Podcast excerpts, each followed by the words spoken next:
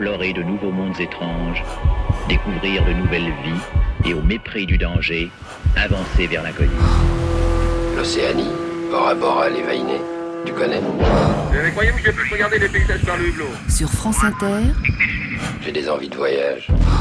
Le temps d'un bivouac le temps d'un bivouac. Je suis prêt. Daniel Fievé.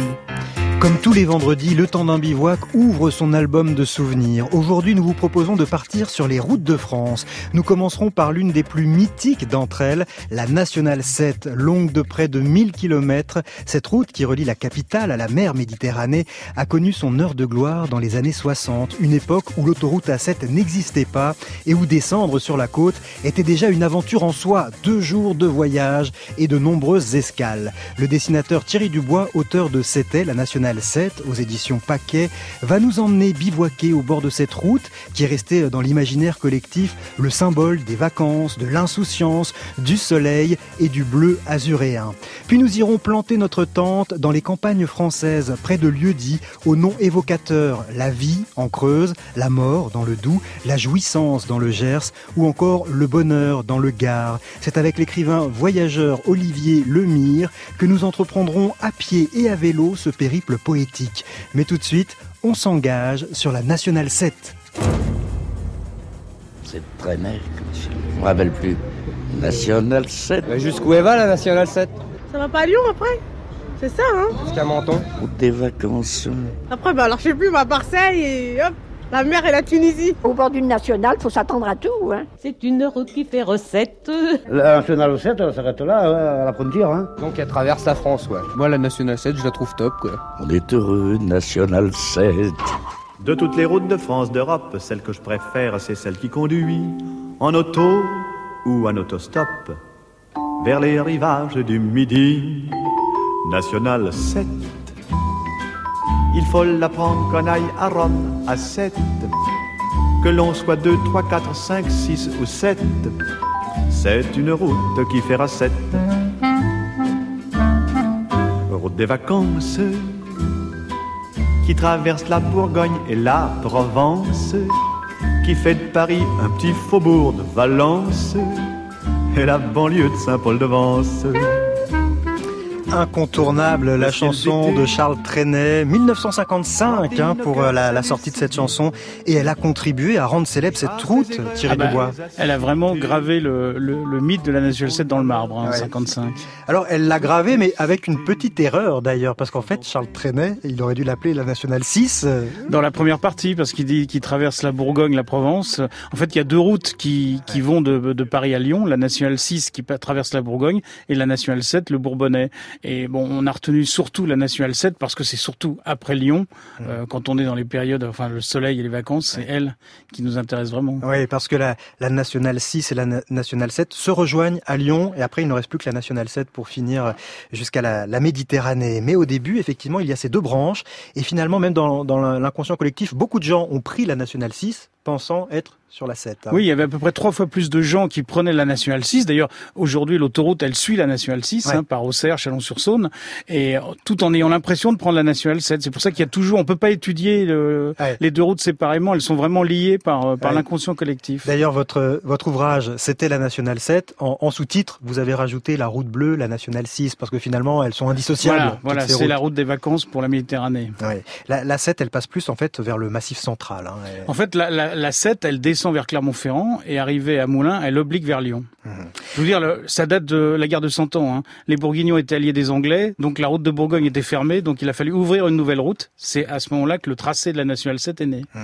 Alors, sans remonter euh, si loin, pour le moment en tout cas, la, la, chanson de Trenet, elle, elle sort en, en 1955 mmh. et euh, elle est vraiment représentative de cette époque, cette chanson où tout est à reconstruire. Ah où... ben on est on est en plein dans les Trente Glorieuses. Eh oui. euh, le, le pays est en pleine croissance, il y a le plein emploi. C'est, c'est une période qui fait bien rêver aujourd'hui. Donc c'est les congés payés, trois, trois semaines. Hein, trois semaines. Alors les, les, congés payés, ils sont nés en 1936, mais à l'époque les gens n'avaient pas de voiture. Et, et en fait c'est c'est deux deux voitures qui vont motoriser toute la France. C'est la petite 4 chevaux Renault qui mhm. sort en 1946 et la 2 chevaux Citroën en 1948 qui vont permettre à tout le monde de, de partir en vacances. C'est aussi ces deux voitures qui vont ouvrir les yeux au pouvoir public en se disant, je crois qu'il y a, il y a vraiment un problème au niveau des routes, il va falloir créer des autoroutes. Quoi. Oui, c'est ça. Parce et que... en fait, tous ces embouteillages de la Nationale 7, ils sont euh, consécutifs au retard pris par le pays en équipement d'autoroutes. Et à partir du moment où les autoroutes euh, existeront, la Nationale 7 ah, elle, va, elle va rentrer vraiment dans une période difficile. mais on n'en est pas encore là. Route de, de 1000 km, un peu moins, mais presque 1000 km, et qui donnera d'ailleurs lieu à la création d'un jeu de société devenu euh, un classique du genre aujourd'hui. les 1000 bornes, oui, bien sûr. C'est né de cette distance de 1000 km de Paris à Menton. On doit le 1000 bornes à la Nationale 7. Oui, il est né en 1954, donc un an avant la chanson de Trenet. Ouais. Euh, tellement célèbre euh, cette Nationale 7 qu'on la retrouve même au cinéma.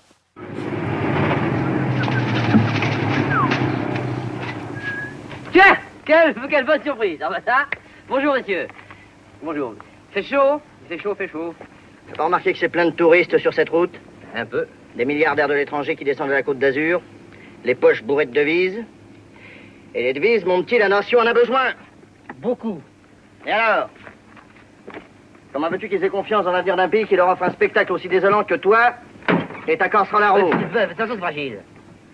Tâche moyenne de déguerpir de cette route, hein Et de prendre les départementales, c'est compris, ça?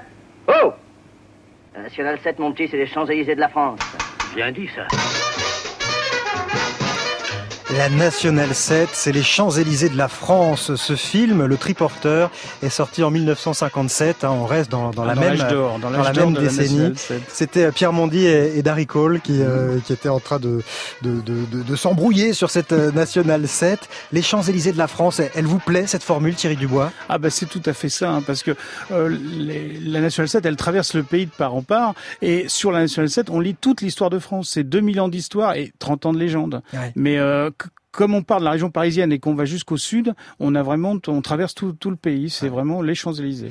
Dans les années 50, elle, elle avait tellement de succès qu'on a même voulu la, la, prolonger, cette Nationale 7. On voulait la faire aller jusqu'à la, la Hollande et la Belgique. Oui, c'était la, la route bleue. La, alors, la route bleue, c'était une association de, interprofessionnelle de, de tous les, les, les spécialistes de la route, les hôtels, les garages, pour promouvoir le trajet par la route bleue. Alors, ça partait de Lyon, ça partait de Hollande, et puis donc, on voulait même la faire continuer jusqu'à Rome. Mmh. Et alors, celui de la, la route bleue, bon, c'est une expression qui existait avant, hein, ouais. avant la création de l'association, mais bon, elle est tellement parlante, euh, que ce soit le bleu de la mer ou, le, ou de l'azur, ouais. c'est euh, c'est vraiment le, le, le, le, surnom le plus joli de la Nationale ouais. 7.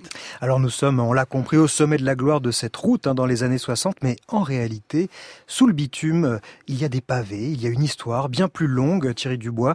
Le tracé de cette route emprunte des tronçons bien plus ancien. On peut remonter euh, ah 2000 bah, ans Romains, en arrière. Aux Romains, hein, les Romains, ils sont arrivés par la vallée du Rhône en montant la, la future Nationale 7. Ouais. En plus, c'est, c'est très émouvant quand on prend la Nationale 7 parce que le moindre village que vous traversez, vous dites tous les rois de France y sont passés, par exemple. Ils ont ouais. eu la, la, le même point de vue, la même perspective. Il y a, je dis, il y a, il y a pas un événement que ce soit les guerres de religion, les, les, les invasions barbares, le, l'arrivée des Romains. Il n'y a pas un événement qui n'a pas impacté d'une façon ou d'une autre la Nationale 7, la ligne de démarcation qui se trouve à côté de Moulins, plein, plein de choses. Tout, tout est passé par la Nationale 7. Euh, il en reste des, des traces euh, aujourd'hui de, ah, de ces événements historiques? il y a, Oui, là, elle est vraiment pleine d'histoire. Partout, vous avez des traces, que ce soit euh, dans les maisons, dans, sur le bord des routes, les ponts, la, la, façon de passer, pourquoi on est passé à cet endroit-là et pas à cet endroit-là, pourquoi la route a changé, pourquoi elle est alignée. Mmh. Vous savez, les, les, les, platanes, par exemple, ils ont été mis euh, pour rafraîchir les équipages euh, hippomobiles, donc pour donner de l'ombre aux chevaux et, mmh. et, aux charrettes, mais elle a été, ils ont été aussi plantés pour fixer la route là où elle était, pour qu'un tel ou tel seigneur ne décide pas de dire tiens je vais la faire passer par chez moi ou, ou loin de chez moi. Mmh. C'était pour euh, en plus asseoir le pouvoir euh, central. Ouais. Alors euh, on l'entend, hein, vous semblez absolument incollable euh, sur cette route que vous avez euh, sillonné en tous sens. Hein, vous vous en connaissez les, les, moindres recoins. Au départ vous êtes dessinateur de bande dessinée et c'est devenu cette nationale c'est une vraie passion. Vous êtes l'un des grands spécialistes aujourd'hui en France de cette de cette route. Bah, on, Comment... est, on est quand même pas beaucoup sur le créneau, mais oui, bon oui, c'est oui. vrai c'est passionnant, c'est passionnant. Et, et, ça fait 25 ans que je la parcours et je trouve des choses nouvelles tout le temps, tout le temps. Mais comment ça vous est tombé dessus, cette passion, finalement? Ben, En fait, euh, donc je dessinais, euh, j'étais dessinateur, j'aimais les vieilles voitures, je dessinais pour la presse, pour l'édition, beaucoup d'ambiance routière ancienne. Donc je suis allé sur la National 7 pour photographier des vieux garages et des vieilles pubs. Mmh. Et euh, euh, je me suis aperçu que ça changeait beaucoup, que que beaucoup de choses dans les années 90 commençaient à disparaître et tout. Donc il fallait beaucoup photographier pour garder un témoignage. Et puis j'ai commencé à rencontrer les riverains, euh, beaucoup de, de, vieux riverains, de gens qui avaient connu l'âge d'or et tout. Et puis bon ben ils m'ont sorti leurs photos, ils m'ont raconté leurs histoires. Alors c'est d'autant plus euh, émouvant aussi que beaucoup de ces gens euh, de ces gens ont disparu aujourd'hui. Mmh. Donc c'est des mémoires qu'il fallait collecter assez vite. Hé hey, tonton, les cabas ils sont trop lourds. Allez, monte dans la voiture. Regarde, Bilal, il s'en va. Monte, Bilal, monte. Hé, hey, Atmen. Allez, monte, monte. Allez, on y va, on y va. Eh. Eh, mais Karim, mm -hmm. tonton du bled. Tonton du bled. Pour tous les Miss Mourt. Bled du bledi. 504 breaks chargés, allez, montez les neveux. Juste un instant que je mette sur le toit la grosse malle bleue. Nombreux comme une équipe de foot, voiture à ras du sol. On est les derniers locataires qui décollent. Le plein de gasoil et de gazous pour pas flancher. Bilal, va pisser, le temps que je fasse mon petit marché. Direction le port, toujours le pied sur le plancher. Jusqu'à Marseille avec la voiture un peu penchée. Plus 24 heures de bateau, je sais c'est pas un cadeau. Mais qu'est-ce que je vais kiffer sur la place Vito À Béjaïa City, du haut de ma montagne. Avant de rentrer feu d'art, je fais un petit détour par Warlan. Vu qu'à Paris j'ai dévalisé tout à ti Je vais rassasier tout le village, même les plus petits.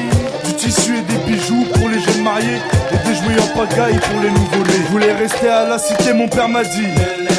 Dans ce cas là, je ramène tous mes amis. Alors dans une semaine, je rentre à Vitry J'irai finir mes jours là-bas. Je voulais rester à la cité, mon père m'a dit. Dans ce cas-là, je ramène tous mes amis. Alors dans une semaine, je rentre à Vitry. J'irai finir mes jours là-bas. Je suis sur la plage à bouler mat avec mon zinc et son derbouka dans la main. Un verre de Selecto, imitation coca. Une couche de zizitoun sur le corps et sur les bras. Avec mon poste sur un fond de. On parle de tout et de rien. Des Nikers au visa, de la traversée du désert au couscous de Yema. Et mon cousin me dit Karim, là Il était tellement bon que j'ai jeté mon cirage en rat. Avec deux trois blédards, on tape la discussion. Mahmoud peut pas s'empêcher de dire que je suis dans la chanson. L'un d'eux me dit Moi je t'ai pas vu fait télévision. Et l'autre me demande Ça Michael Jackson il parle trop vite et en argot de blédard. Je sais ce qu'il ferait pour une poignée de dinars, connard. Le soleil se couche et tout le monde rentre chez soi. C'est l'heure du repas et Dieu la d'autres, la chicha. J'ai passé un bon mois dans ce qu'on appelle le tiers monde. Et si j'avais assez d'oseille, je ramènerais tout le monde. Mais je peux pas fermer les yeux sur ce qui se passe vraiment. J'ai 10 morceaux disparus aux enfants et aux mamans. Et je suis rentré à la cité. Arbeya. Content de revoir mes potos et ma cheba. Pendant deux semaines, j'ai mangé que de la charba. J'irai finir mes jours là-bas. Inch'Allah, rester à la cité, mon père m'a dit. Dans ce cas-là, je ramène tous mes amis. Alors, dans une semaine, je rentre à Vitry. J'irai finir mes jours là-bas. Je voulais rester à la cité, mon père m'a dit. Dans ce cas-là, je ramène tous mes amis. Alors, dans une semaine, je rentre à Vitry. J'irai finir mes jours là-bas. Plaît, vas-y, laisse-moi ramener mon scooter. Bon, dans ce cas-là, je ramène mon trois quarts alors. Bon, alors je prends tous mes CD, toutes mes cassettes. Bon, bon, je prends rien alors.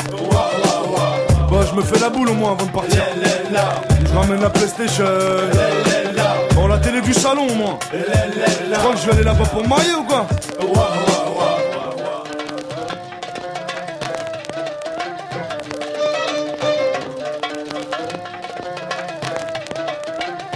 was.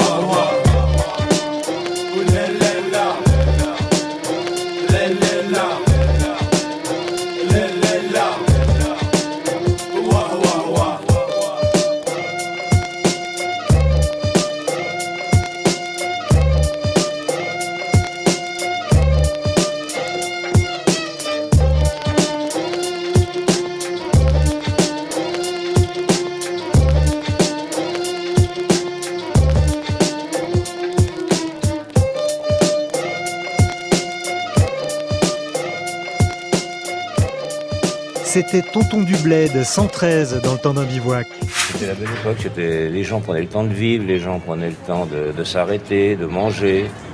À l'époque, ici, il y avait des chambres au premier étage. Et les routiers, euh, avant, pour faire 100 km, Hein, il leur fallait deux ou trois heures en traversant tous les petits pays et tout pour monter à Paris. Le gars, le soir à 6 heures, il s'arrêtait, il prenait une chambre, il buvait son apéro, il mangeait, il allait se coucher. Le lendemain matin, il repartait tranquille pour faire ses 100 km. Est-ce que maintenant, bah, 100 km, ils avalent ça en, une heure de temps, c'est parti, quoi. Je parle des routiers comme je dirais les touristes. Hein. Les touristes, ils s'arrêtaient le soir, les Parisiens, ils s'arrêtaient, ils disaient, bon, on va passer la nuit là, on va pas rentrer à Paris soir, là, encore pour trois heures, on s'arrête, euh, on dort là, quoi. C'est vrai qu'elle elle, elle suscite un peu de nostalgie, hein, Thierry Dubois, cette National 7, en tout cas pour ceux qui l'ont connue euh, dans sa splendeur. Là, on est dans le, dans le relais des 100 bornes. C'était euh, dans un, un documentaire de France Culture, Lieu de mémoire, en 1996. Je crois que depuis, il a fermé d'ailleurs Ah le ben, il, relais. a, il a même totalement disparu puisqu'il a été démoli pour être remplacé par une grande surface. Mais c'est vrai que c'est très émouvant d'entendre ça et c'est bien d'avoir collecté ce genre de témoignages à l'époque parce que bah, les 100 bornes, c'était une institution. Alors expliquez-nous, parce que quand on n'est pas de cette époque ou quand on connaît pas bien les lieux, on a du mal à comprendre pourquoi c'est une institution. Ben, parce que c'était un restaurant routier déjà, donc euh, où les camions pouvaient s'arrêter. On parle de la National 7 des vacances, mais toute l'année c'était des camions Ouais. qui montaient des primeurs sur la capitale, hein, donc euh, du vin, euh, tout pour pour les halles, pour tout ça. Donc beaucoup s'arrêtaient au 100 bornes parce que c'était le dernier endroit où on pouvait un peu souffler, garer son camion Avant de à Paris. s'attaquer, où là on pouvait plus s'arrêter. Quoi. Mhm. Alors nous, on, la descend parce qu'on part en vacances, donc on part de Paris, donc les 100 bornes, on est sur le tout début du départ, on est sur le début du, du parcours. Euh, faisons le premier tronçon, euh, celui qui, qui est divisé en, en deux finalement avec la nationale 6 et la na- nationale 7 qui se rejoignent à Lyon. Euh, c'est quoi les, les premières grandes étapes qui nous emmènent sur cette nationale 7 Alors bon, quand on sort de Paris, c'est quand même la banlieue parisienne, c'est pas la partie la plus glamour. Hein, c'est Ouais. plus euh, le- de la circulation locale qu'autre chose. Euh, ça va être Montargis, la, la, la première étape où là on est vraiment, on est vraiment sorti de, de l'Île-de-France. On est dans le Gâtinais. Bon, il y a le relais du miel qui était aussi le- la, la grande spécialité du coin.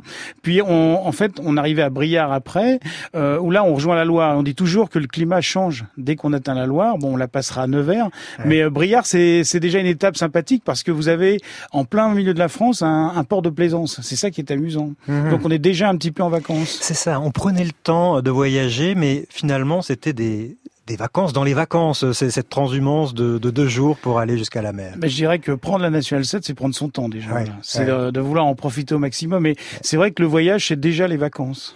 Alors par exemple, vous avez un petit village, euh, Mève-sur-Loire, juste euh, entre Pouilly et Nevers. Ben, vous sortez par la route d'Antibes. Mhm. Déjà, euh, rien que le nom d'Antibes, alors que vous êtes pas, vous êtes à 200 km de Paris, c'est fabuleux. Et puis tout au long hein, de, de ce parcours, les relais euh, qui sont là régulièrement. On était tout à l'heure au relais des, des 100 bornes. Nous voilà déjà arrivés au relais des 200 bornes. Même la petite euh, clochette pour nous accueillir est ici au relais des 200 bornes et on est là dans un décor quand même euh, typique euh, esprit national 7. Voilà, et puis il y a le, il y a le bar en, en formica, il y a ici une, une réplique d'une vieille... Oula, qu'est-ce qui se passe? C'est la station, c'est quelqu'un qui vient chercher de l'essence. Comme dans l'ancien temps d'ailleurs. Ah ben voilà, en roulant sur un fil. Exactement. Hein Vous fermez trois jours par an, c'est ça? À peu près. Mais quand on aime, on ne compte pas. Non, c'est des pâtes fraîches. Mais excusez, il faut que j'aille faire à manger. Ah oui, oui, oui. Ah, bah, on va s'installer, euh, nous aussi. Il faudra peut-être y aller aussi. C'est une ambiance que, que vous appréciez, hein, Thierry Dubois Évidemment. d'ailleurs. Vous y étiez avec cette journaliste hein, là dans, dans le son qu'on vient d'entendre. Il ressemble à quoi ce relais euh, des 200 bornes? Bah, les 200 bornes, alors c'est marrant parce que vous avez une station-service, un bar, un hôtel, un restaurant. Donc c'est vraiment à la façon des truck stops américains, une, une étape euh, complète. Ouais. Lui, il existe encore pour ah le oui, coup. tout à fait. Et puis bon, il joue un petit peu la carte vintage, donc c'est ça qui est sympa. Donc tout le monde s'y arrête. Et puis en plus, il est quand même à une euh, distance euh, euh, intéressante, 200 km. À l'époque, euh, pour les vieilles voitures, euh, quand vous quittiez Paris le matin, vous arriviez à 200 km à midi. Donc c'était l'heure de, de manger et de faire le plein de la voiture. Donc euh, c'est pour ça qu'on trouve une grosse concentration de restaurants entre 2 et 300 km de Paris. Ouais. Grosse concentration de restaurants. Il y avait aussi des, des pompes à essence régulièrement parce qu'en fait, les, les voitures consommaient plus euh, et roulaient moins vite. Enfin, euh, c'était une autre époque. Bah, elles, elles avaient en plus, ce qui est assez paradoxal, des petits réservoirs parce que l'essence était chère. Donc on, on avait des petits réservoirs. Donc c'est vrai qu'on s'arrêtait tous les 250, 300 km. Alors si on poursuit poursuit sur cette euh, route. Hein. donc on dépasse Nevers, on arrive à Moulins euh, et avant euh, Roanne. Alors là, il y a un endroit qui qui a d'ailleurs donné lieu à la fameuse aux fameuses La Palissade, hein, La Palisse.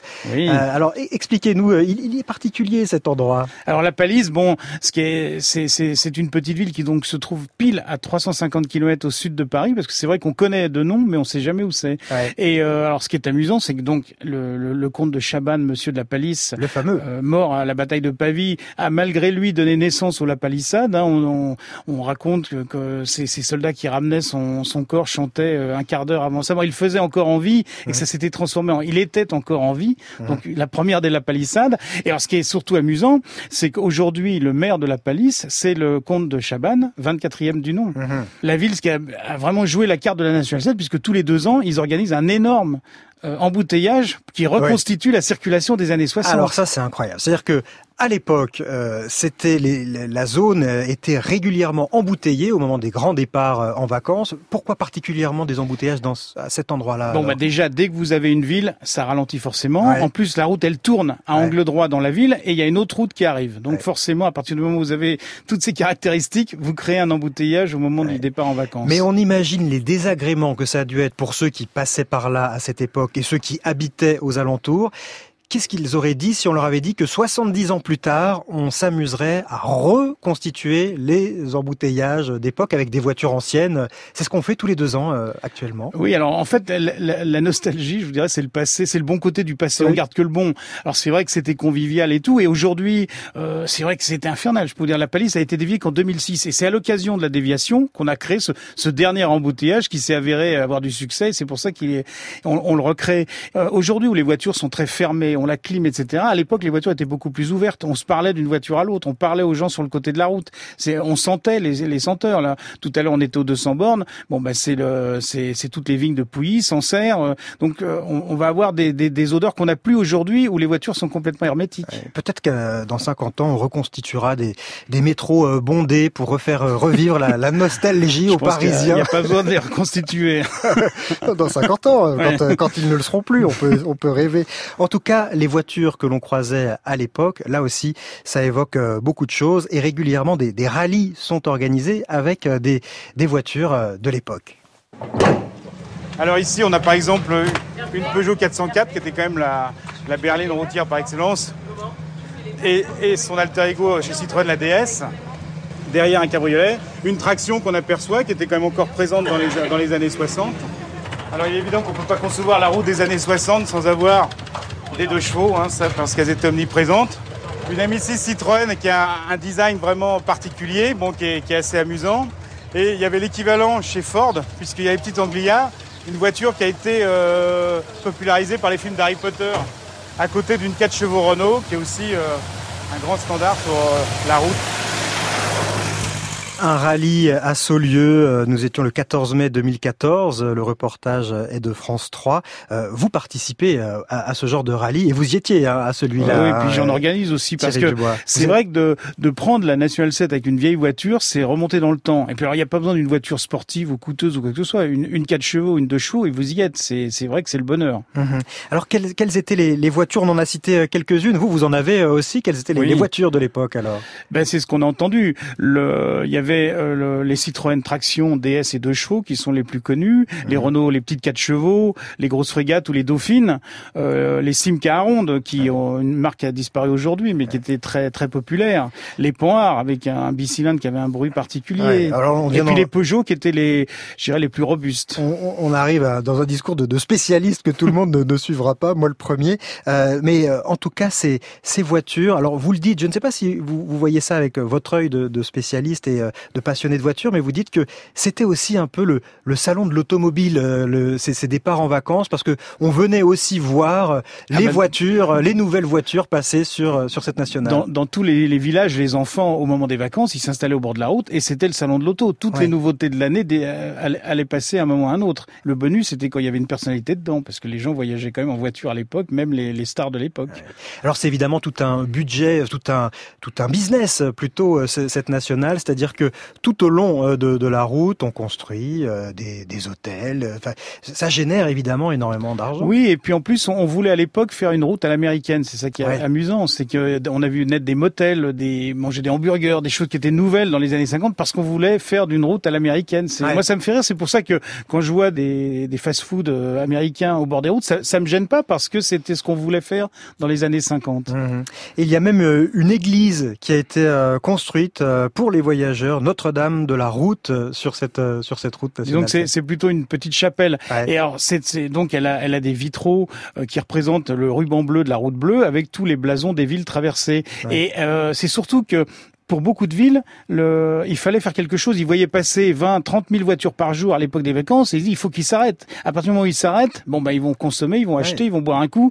Euh, c'est bien pour la commune. Donc partout, on va essayer de créer des endroits pour que les voitures puissent s'arrêter. Ouais, voilà, ouais, ouais, c'est c'est très intéressé euh, finalement. Allez, on arrive à Lyon. On a déjà fait euh, la, la moitié du chemin. euh, on va beaucoup plus vite qu'à l'époque, hein, parce que là, il fallait à peu près quoi, une journée pour faire Paris-Lyon euh, normalement? disons que les gens cherchaient à dépasser Lyon la première journée Ouais. pour que le, le plus dur soit fait et puis qu'après, il a- comme la, la meilleure partie c'était la seconde, donc le, le but c'était d'arriver à Vienne ou Valence dès la première journée. Vous en avez un, un souvenir, vous, euh, enfant, de cette euh, Alors, vous n'êtes pas euh, pas assez âgé pour avoir connu l'âge Si, j'ai, j'ai, je l'ai connu quand j'étais petit, mais je vous avouerai que les souvenirs que j'en ai, c'est Ouais. c'est les mêmes que les enfants d'aujourd'hui. C'est qu'il fait chaud, il faisait chaud, et on était pressés d'arriver. J'avais pas vraiment la, la, la notion de la poésie de la route à Ouais. l'époque. hein. C'est venu plus tard finalement, hein, cette, cette envie Bah, de la faire le plus lentement. mon, mon père nous a, mon père était ingénieur, nous a beaucoup sensibilisés à l'époque sur les travaux routiers. On faisait des, des petits détours, d'aller voir des ponts, des choses comme ça. Et c'est vrai que c'est resté quelque part. Et Mhm. aujourd'hui encore, c'est resté pour aller voir ces évolutions de, de la route, de tout ça. Ça m'intéressait déjà à l'époque. Allez, on est arrivé à Lyon, l'endroit où se rejoignent la nationale 6 et la nationale 7. La mer n'est plus très loin, maintenant encore un peu de patience. On y arrive dans un instant avec notre invité Thierry Dubois.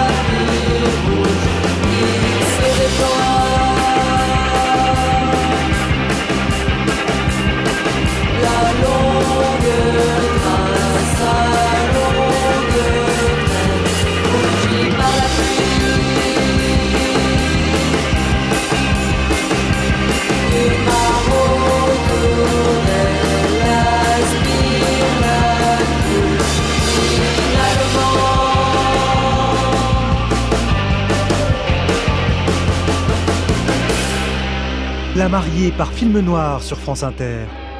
Depuis ce matin, par la Nationale 7, des milliers de vacanciers arrivent dans le Midi. Et c'est ensuite le départ pour la côte. Un départ quelquefois trop rapide qui amène toujours l'imprudence, vous le voyez, et souvent l'accident. Pensez-y, ce premier jour de vacances ne doit pas être le dernier, n'est-ce pas? Alors plus que jamais, prudence. Que vous importe une minute de gagner, vous arriverez toujours à temps sur les centaines de kilomètres de côte, vous trouverez votre coin. Nous pouvons vous assurer ce soir que toutes les places ne sont pas prises. Et vous passerez alors les vacances que nous vous souhaitons ce soir, longues et heureuses.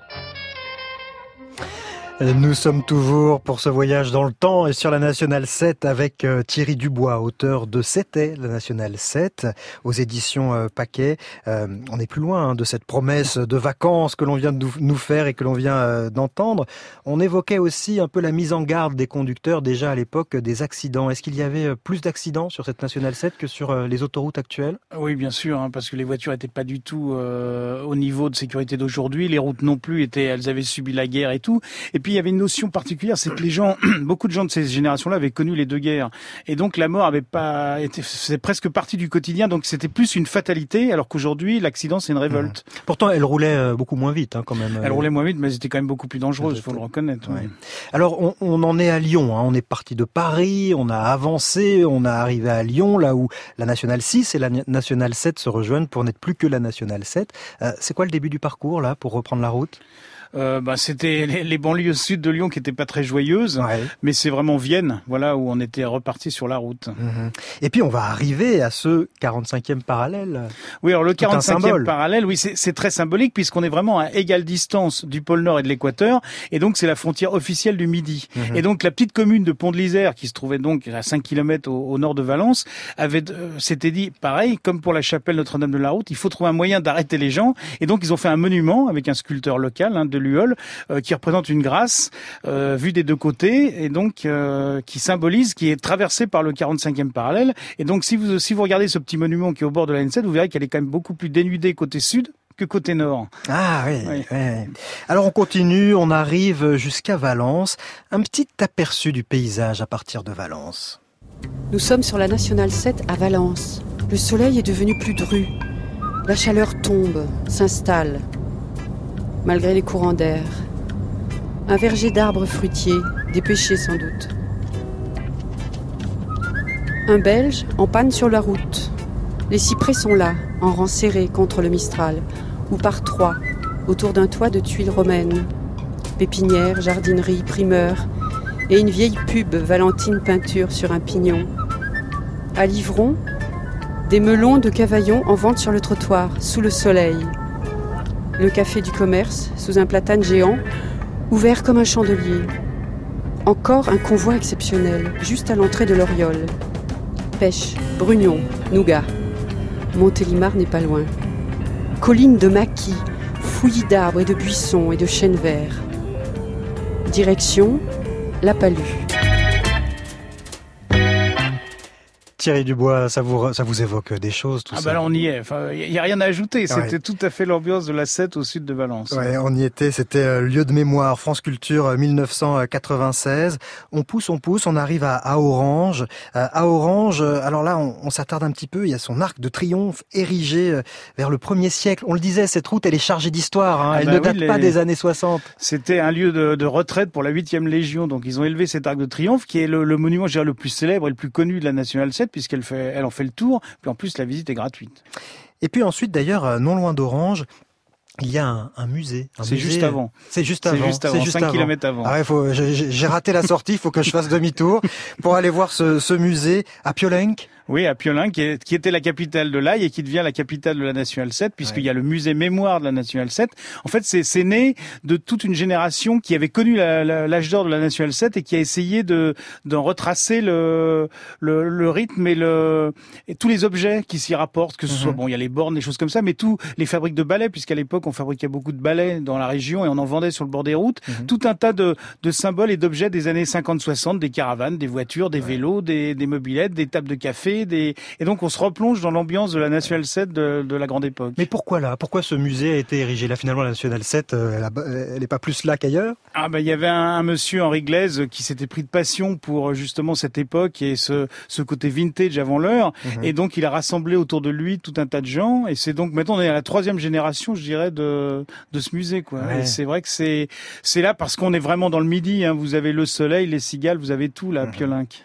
Après, on arrive à, à Avignon et puis on passe par, euh, tiens, arrêtons-nous au massif de l'Esterel. Alors là, c'est euh, un passage assez éprouvant qui vous a marqué, euh, je crois, dans votre dans votre jeunesse. Ben, C'est-à-dire que le, le, l'Estorel, alors av- avant l'Estorel, il y a tout le Var à traverser avec Ouais. tout un tas de petits villages où même parfois la route ne fait pas plus de 4 mètres de large. hein. donc on, on a l'impression d'être arrivé, mais le, le bout de la route était encore loin. Ouais. Et l'Estorel, c'est la dernière difficulté, c'est qu'on a 30, euh, 32 kilomètres entre Fréjus et Mandelieu, il y a 170 virages, ça monte à plus de 500 mètres d'altitude, donc alors qu'on croyait arrivé, on se retrouvait quasiment sur une route de montagne avec des camions, des caravanes, de tout. C'est-à-dire pas un hasard si ça a été la première portion de la Nationale 7 qui a été doublée par une autoroute en 1960. Oui, voilà. Et ça, c'était un peu le, euh, la torture de, de pas passer la, par pas là. la torture, mais la dernière difficulté. Mais ce que je dirais, c'est qu'aujourd'hui, on peut y aller. Il n'y a plus personne. Et prendre l'Esterel aujourd'hui, c'est un vrai bonheur d'aller pique-niquer au bord de la route dans l'Esterel. Moi, c'est euh, bah, c'est simple, c'est mon endroit favori. Après Cannes, euh, la Côte d'Azur. Là, on quitte plus la Côte d'Azur. hein. Bah, elle se perd un petit peu justement dans, dans les villes, Cannes, Antibes, Nice et tout. Et puis le, je dirais le, le- la, dernière chose, c'est la Grande Corniche, qui est une des plus belles routes de France et Mhm. qui est donc la Nationale 7 empruntait la Grande Corniche et elle monte là à- à- assez haut puisqu'on aperçoit la Corse et c'est vraiment euh, c'est magnifique. Mhm. Alors la mer se fait euh, attendre jusqu'au euh, jusqu'au dernier moment hein, sur cette route de, de 1000 Oui, c'est kilomètres. c'est vraiment après l'Esterel qu'on va Ouais. tomber dessus presque sans s'y attendre. Ouais. Allez, on y est presque. Un petit effort, on va atteindre la mer. On la sent, la mer, elle arrive bientôt. Est-ce qu'on va la voir bientôt? Ça va pas tarder. Des gens qui reviennent de la plage. Ah, on la sent, on la sent. hein. Elle est pas loin. Des magasins qui vendent des paréos, des maillots de bain. Vraiment, petit à petit, on se rapproche. Hein. Elle est au bout de la ligne droite là-bas. Ça, c'est vicieux quand même. hein. Deux jours de voyage, Paris, la mer, et on ne la voit que quand on a le nez dessus. Voilà, jeune homme en maillot de bain. Dernier rond-point. Ah, la voilà. La grande bleue. Ça fait toujours son effet, hein, surtout après 24 heures de voyage.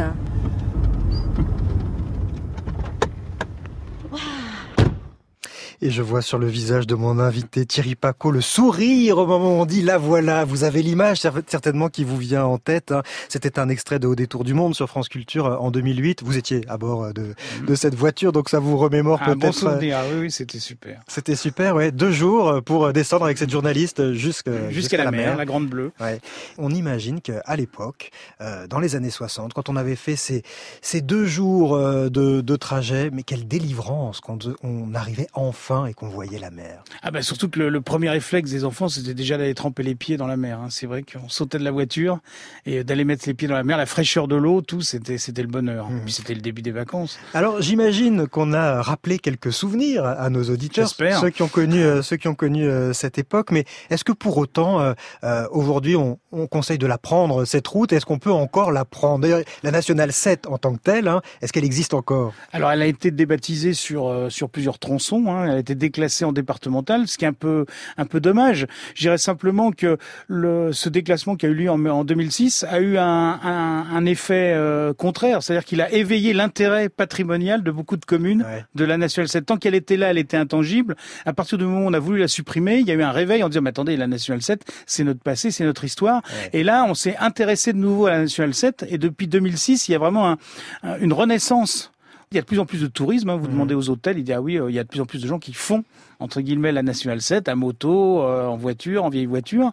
Il y a, il y a un intérêt nouveau, une sorte de ce qu'on appelle maintenant du slow tourisme, de, de balade justement euh, de la nationale 7. Et vous avez en plus euh, 1000 kilomètres où il y, a, il y a du patrimoine partout. hein. Vous pouvez euh, même passer trois semaines dessus, a- vous verrez pas tout. Oui, c'est ça. Ça peut être des vacances en soi de, Ah, de, tout à fait, de descendre à euh, cette route. Finalement, le- la transition, le moment où cette route, on a parlé beaucoup des années 60, où elle était au, au sommet de sa célébrité de, de son intérêt. Après arrive l'autoroute. Dès que l'autoroute a été mise en service, alors progressivement au cours des années 60, en 70, elle est complètement en service. Là, la, la National 7, elle va rentrer dans une espèce de léthargie de 30 ans, Oui. où euh, ben, malheureusement tous les, les garages, les, les hôtels, les, tout ça ferme, beaucoup d'établissements ferment. Euh, elle s'endort doucement, elle se cantonne au tra- trafic local. Cette, euh, cette transition, ça a dû être assez, euh, pour les professionnels du tourisme, ça a dû être assez euh, douloureux. Hein. Vous, vous dites, euh, par exemple, un exemple, mais c'est c'est un exemple parmi d'autres, et il y a dû y avoir des cas comme ça tout au long de, de la route. Pour les nougatiers de Montélimar, par laquelle passe, passe la, la nationale, euh, ils verront leur, leur chiffre d'affaires chuter de 90%. Ah ben, C'était le jour où on a ouvert l'autoroute. Hein, vous savez, ils s'étaient pas préparés. D'un coup, euh, du jour au lendemain, il n'y a plus une voiture qui traverse Montélimar. Ouais. Les embouteillages de Montélimar, faut voir qu'il fallait des fois trois heures pour traverser la ville. Hein. Trois heures, c'est quand c'est aujourd'hui quand vous parlez autoroute, vous faites Lyon euh, Orange quand il y a beaucoup d'embouteillages. Alors vous voyez. Mhm. Et donc euh, du jour au lendemain, plus un seul euh, passage. Bon, ils se sont rattrapés depuis. Ils se sont organisés différemment. Ils ont ouvert une, une station sur l'autoroute, tout ça. Oui. Donc ça, ça a vraiment euh, forcé euh, les, les, les professionnels du tourisme et tous ceux qui s'étaient organisés le long de cette route à, à, à revoir. euh, à revoir complètement la, la, la façon de recevoir les gens et de les attirer. Maintenant, il s'agit plus de les voir passer, il faut les attirer. Vous, vous la, vous l'empruntez encore cette route, même si elle, on l'a, compris, elle ne s'appelle plus la Nationale 7. En tout cas, certains tronçons Mhm. ont gardé le nom, mais la plupart ont disparu. Mais vous, qui connaissez par cœur les lieux, vous savez exactement par où passer pour refaire ce qu'on appelait la Nationale 7. Oui, oui. Je l'emprunte, je dirais, 5-6 fois par an encore, parce Ah que ouais. ça change tout le temps. Et ça me permet d'être, toujours au courant de ce qui se passe. Puis je vous dire, j'ai maintenant tellement d'amis Oui. au long de la route que c'est, je m'arrête partout. C'est, toujours le bonheur. Vous êtes un vrai mordu hein, de, de cette. Oui, de cette puis je vous dis, il y a des gens que je connais depuis 20 ans maintenant au Ouais. bord de la route. Hein. Merci Thierry Dubois de nous avoir fait euh, partager votre passion pour cette euh, Nationale 7. Je rappelle que il y a ce musée hein, euh, qu'on peut visiter euh, de la Nationale 7 à Piolinc, euh, non loin d'Orange, mais il faut s'arrêter avant Orange, sinon on a Il y a une grosse borne sur le toit. hein. Il est facile à retrouver. Bon ben voilà, on peut pas le louper. Et puis évidemment, il y a votre livre aussi, C'était la Nationale 7 aux éditions Paquet. C'est signé Thierry Dubois. Merci à vous. C'est moi qui vous remercie. Et dans un instant, on retrouve l'écrivain voyageur Olivier Lemire pour une marche poétique dans les campagnes françaises. Brother, See how serious you have become. Playing martyr and executioner in the name of your absent father, or so you claim. Brother, what have you done? Taking aim and shooting at your sons. Why so threatened by the trivial? Why so cold and literal? Or so it seems. Cause we need fiction. Yes, we need hope. Give us tales and mystery. Cause we need song. Oh, give us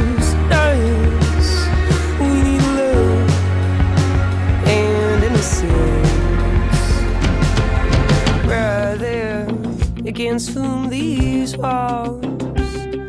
Don't you know that all that rises shall fall? And no bricks shall ever dissuade. See us climb above the barricades once again. Hey sister, where are we heading? Well, lonelier than ever. Just look at us trying. Is insane. We're all convinced we're losing the game. Or so we're told.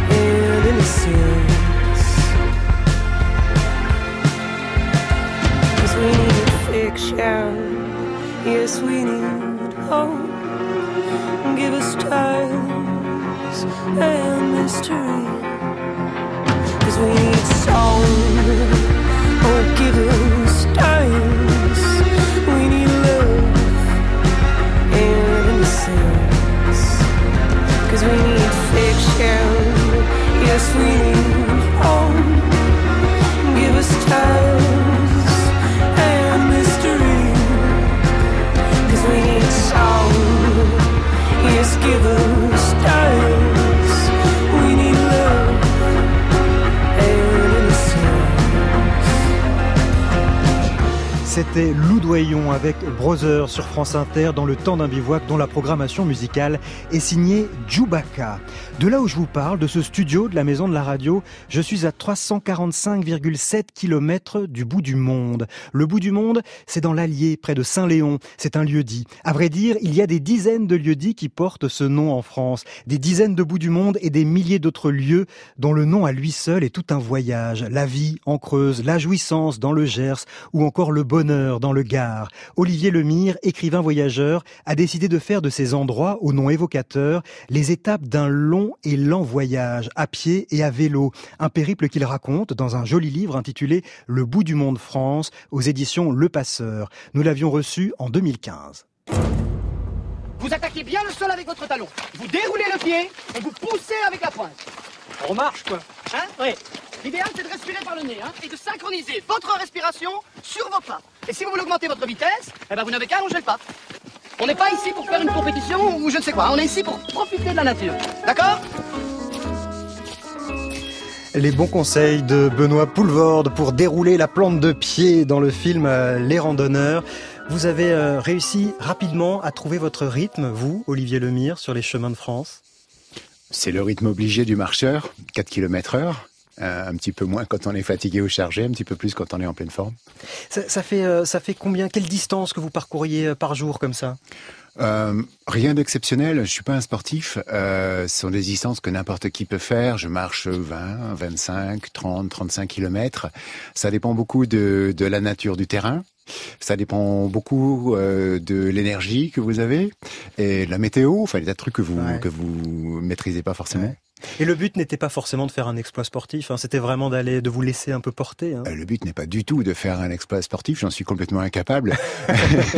le, le but, c'est plutôt de faire des voyages qui ont du sens. Voilà. Alors vous avez cette jolie idée de voyager en prenant pour point des lieux dits que l'on connaît pas, mais dont le nom euh, tout de suite euh, évoque des choses hein, immédiatement. Comment elle est venue cette idée des lieux dits? Je- moi, je m'intéresse beaucoup à ce que la géographie nous apprend sur notre présence au monde. Et donc, à partir du moment où vous êtes un être humain, vous êtes en marche. Et si vous êtes euh, en, en- en marche, vous êtes quelque part entre votre naissance, entre la vie et puis entre la mort. Et c'est pour ça que mon premier voyage, je l'ai fait entre la vie et la mort. Mais c'était pas un gag, Ouais. c'était vraiment euh, euh, la, la vie existe bien. Euh, je l'ai rencontré. Euh, Il y en a plusieurs. Ouais. À l'époque, je croyais qu'il n'y en avait qu'une seule. Euh, mais donc la, la- la vie La que j'avais choisie, c'était Ouais. dans la Creuse. mais de- depuis, j'ai j'ai même découvert une rivière qui s'appelle la Vie. Et la mort, ça se trouve euh, euh, Dans le Doubs Oui, dans le Doubs, à, à côté de Consolation. Ouais. Voilà. Et alors vous les trouvez comment ces, ces noms? Vous, vous, vous regardez des cartes, c'est par internet? Il y a des sites où on répertorie comme ça tous ces noms un peu amusants? Disons que les- sites ne sont pas là pour ça. Les Ouais. sites- le site de Géoportail, pour ne pas le citer, n'est pas forcément là pour euh, trouver tel ou tel lieu-dit. Mais il se trouve que si vous tapez, je ne sais pas, dites-moi un mot qui vous tient à cœur. Je, je- j'en connais, hein. l'inquiétude, l'inquiétude on la trouve, la croissance, la jouissance, la confiance. On trouve aussi toi et moi. Oui, à la limite de- du Maine-et-Loire et, et- et de la Sarthe. Donc il y, a- il y a des tas d'endroits comme ça qui ont des noms extraordinaires. Alors souvent, euh, si vous n'êtes pas là-dedans, vous passez en voiture, vous dites ah tiens c'est marrant toi et moi, euh, voilà ça va pas plus loin que ça. Vous pouvez aussi en faire le thème d'un voyage. Hum. Aujourd'hui, euh, chacun de ces lieux euh, évoque quelque chose pour vous. Ils sont dès qu'on on mentionne ces noms, vous, vous revoyez des visages, vous revoyez Ah des oui. paysages? Ah oui, tout de suite. Je, je vois des visages, mais également je suis très troublé par la cohabitation, puisque je suis photographe aussi, des gens avec le panneau. Euh, Ouais. Aller photographier les habitants de l'inquiétude, de la confiance, de la mort, de la beauté, de la jouissance, c'est pas rien. Et quand vous mettez les gens à côté du panneau, moi ça me fait quelque chose. Voilà. Est-ce qu'on voyage différemment selon la toponymie des lieux vers lesquels on se dirige? C'est-à-dire que lorsque vous marchez de la vie vers la mort, lorsque vous êtes sur le chemin de la croissance, est-ce que l'état d'esprit est un peu imprégné de ces destinations euh, vers lesquelles vous vous rendez? Complètement. Quand je me suis mis en route vers euh, vers ces croissances, en réalité, c'est c'est c'est dans l'Allier. Euh, il se trouve que j'ai rencontré beaucoup de personnes en difficulté sur ce chemin vers croissance, euh, beaucoup d'agriculteurs en difficulté, de gens au chômage, etc. Et du coup, bah, à force, bah, je me suis mis à réfléchir à qu'est-ce que c'était que la croissance? Et finalement, j'avais trou- j'avais pas trouvé la décroissance sur Internet, donc j'avais pas pu euh, faire le lien entre la décroissance et la croissance. Donc automatiquement, la question économique est arrivée euh, euh, dans ma tête assez rapidement sur cet euh, itinéraire-là. C'est un grand jour. En effet, aujourd'hui, pour la première fois, je suis heureux de vous montrer mon cul à la télévision. Nous voici dans la mairie de Moncu, où monsieur le maire, accompagné de ses adjoints et de ses conseillers municipaux, a bien voulu nous recevoir et... Dites-moi, quels sont les moyens de transport pour accéder à Moncu Oh, il y en a très peu. Pas bon Voiture personnelle, taxi, Ouais. une fois de temps en temps un autobus. Oui, ah bah voilà. Oui, mais alors où est-ce qu'il a... où est-ce qu'on s'arrête? Parce que j'ai pas vu l'arrêt de Moncu. Extrait du petit rapporteur de Daniel Prévost en janvier 1976. On trouve vraiment des lieux au nom euh, évocateur en France. Daniel Prévost en avait fait euh, ce reportage devenu euh, bien célèbre aujourd'hui. C'est un parcours plus poétique que vous avez eu envie de réaliser, Olivier Lemire. Vous n'êtes pas passé par mon cul. Oui, cela dit, euh, ça devait arriver une fois que que- qu'une radio passe un extrait. C'est ce que vous Ça y m'avez est, dit. c'est fait. C'est ce que vous m'avez dit. Vous dites, ah, bah, forcément, ça devait me tomber dessus. D'ailleurs, normalement, on devrait dire mon cuc. Voilà, en plus. Mais ça aurait été beaucoup moins drôle pour le, le reportage de, de Prévost. Comment vous, vous avez euh, choisi euh, ces noms par lesquels vous aviez envie de passer? Comme je vous le disais tout à l'heure, le premier pour moi était une évidence. Marcher entre la vie et la mort, c'était la moindre des choses. Euh, après, j'ai marché vers l'amour, entre la haine et l'amour. La haine est une petite rivière belge et l'amour est un lieu-dit du centre de la France. Ça me paraissait nécessaire également. Le problème, c'est de trouver le temps et l'énergie pour Ouais. faire tous ces voyages. Oui, parce que parfois, il se trouve à des distances assez il y a quand lointaines. même 600 kilomètres entre euh, la haine et l'amour. Euh, au, au début, je traçais des lignes droites, alors c'était assez rapide. Et puis un jour, il y a quelqu'un qui m'a dit sur le chemin, vous savez, la vie, c'est pas franchement une ligne droite. Alors euh, du coup, j'ai commencé à faire des, des- des itinéraires un peu plus tortueux. Et pour marcher vers le bonheur, franchement, j'ai mis deux mois et demi pour trouver le bonheur. C'est- Ouais. c'est- ça, ça se trouve pas sous le pied. d'un Et alors, le, le désespoir et l'espérance sont finalement assez proches. Alors oui, 250 km entre le désespoir et l'espoir, 300 km entre l'ombre et la lumière. Alors attention, entre le désespoir et l'espoir, par exemple, bon, là c'est pas compliqué, il y a qu'un seul désespoir, c'est dans la Vienne, et il y en a deux dans le Maine-et-Loire. Par contre, euh, si vous voulez marcher en- entre, euh, par exemple, en- en- entre le- la haine et l'amour, vous pouvez choisir plusieurs destinations. La haine, il y en a qu'une, hein, c'est une rivière belge. L'amour, il y en a plusieurs en France. Maintenant, il faut qu'il y ait un panneau, sinon c'est pas drôle. Alors, il y a plus de noms, quand vous avez cherché un peu, il y a plus de noms à consonance positive ou à consonance négative? Ah, Personnellement, j'ai une petite fascination pour les endroits à, à- à consonance négative. J'étais fasciné par des endroits qui s'appellent le malheur ou l'inquiétude, euh, voilà. Mais c'est vrai que euh, oui, ça me fait pas le même effet quand j'arrive à l'inquiétude ou à la gaieté. Ouais. Je saurais pas vous dire pourquoi. L'inquiétude, ça Euh, se trouve où? Dans le Gers, à côté de. Condon, sur le Ouais. chemin de Saint-Jacques-de-Compostelle d'ailleurs. Donc c'est marrant parce que euh, il y a énormément de marcheurs qui passent devant l'inquiétude. En général, ils voient même pas le panneau. Ouais. Il y, a, il y a une maison, il y a une exploitation de melons, et, et ça s'arrête là. Hein. Et moi, évidemment, j'étais fasciné par le panneau et je voulais absolument rencontrer la dame ou le monsieur qui tous les jours gare sa voiture sur le parking de l'inquiétude. Alors vos rencontres à chaque fois, hein, effectivement, toutes ces marches et euh, ces, ces- ces quêtes vers des lieux euh, dits euh, peu connus, à chaque fois ce sont euh, l'occasion de rencontres avec les habitants. On va en avoir un petit aperçu avec cette dame qui donc vit quelque part entre les lieux dits la vie et la mort. Selon vous, que signifie l'expression faire son chemin Alors, selon moi, faire son chemin, c'est essayer d'être soi-même tout au long de sa vie, même si euh, on se trompe euh, parfois, etc. Euh, c'est au moins avoir la satisfaction, à la fin de sa vie, si on peut dire, euh, d'avoir abouti à quelque chose euh, qui était euh, selon son idéal. On dit que la mort est au bout du chemin, qu'en pensez-vous? Ça, c'est certain.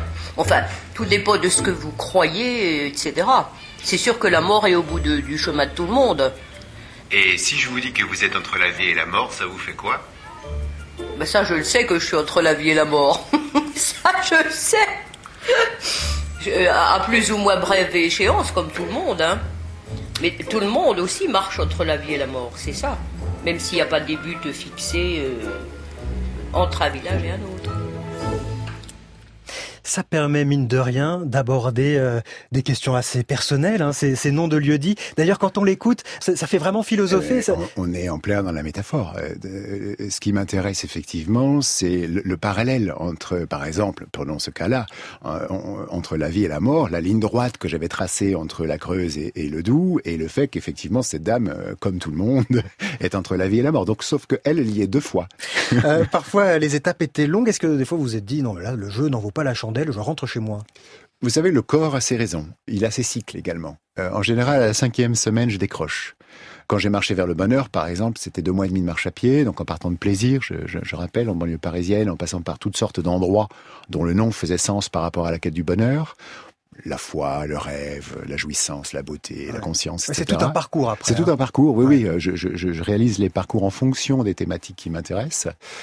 Je suis tombé en panne à peu près à mi-chemin, mais c'est pas la première fois. Hein. Ça m'arrive régulièrement de tomber en panne. Alors qu'est-ce que vous appelez tomber en panne? Parce que vous êtes à pied ou à vélo Alors du coup, vous vous, plus, vous, vous reposez Qu'est-ce que vous faites? ben oui, Il y, a, a qu'une chose à faire, c'est de, de, de, trouver une bonne chambre d'hôte, de se mettre au chaud, de boire un petit peu de vin blanc au comptoir du bistrot le plus proche. Et le lendemain matin, comme par miracle, vous êtes à nouveau en route. Non, je dois te laisser. Je t'enverrai une carte postale. Merci à Anne-Cécile Perrin qui a réalisé cette émission. Lundi, nous irons observer les chauves-souris et à 17h, le musicien-compositeur Tilassine nous emmènera aux sources de son inspiration en Argentine et à bord du Transsibérien. Bon week-end et à lundi pour de nouvelles aventures.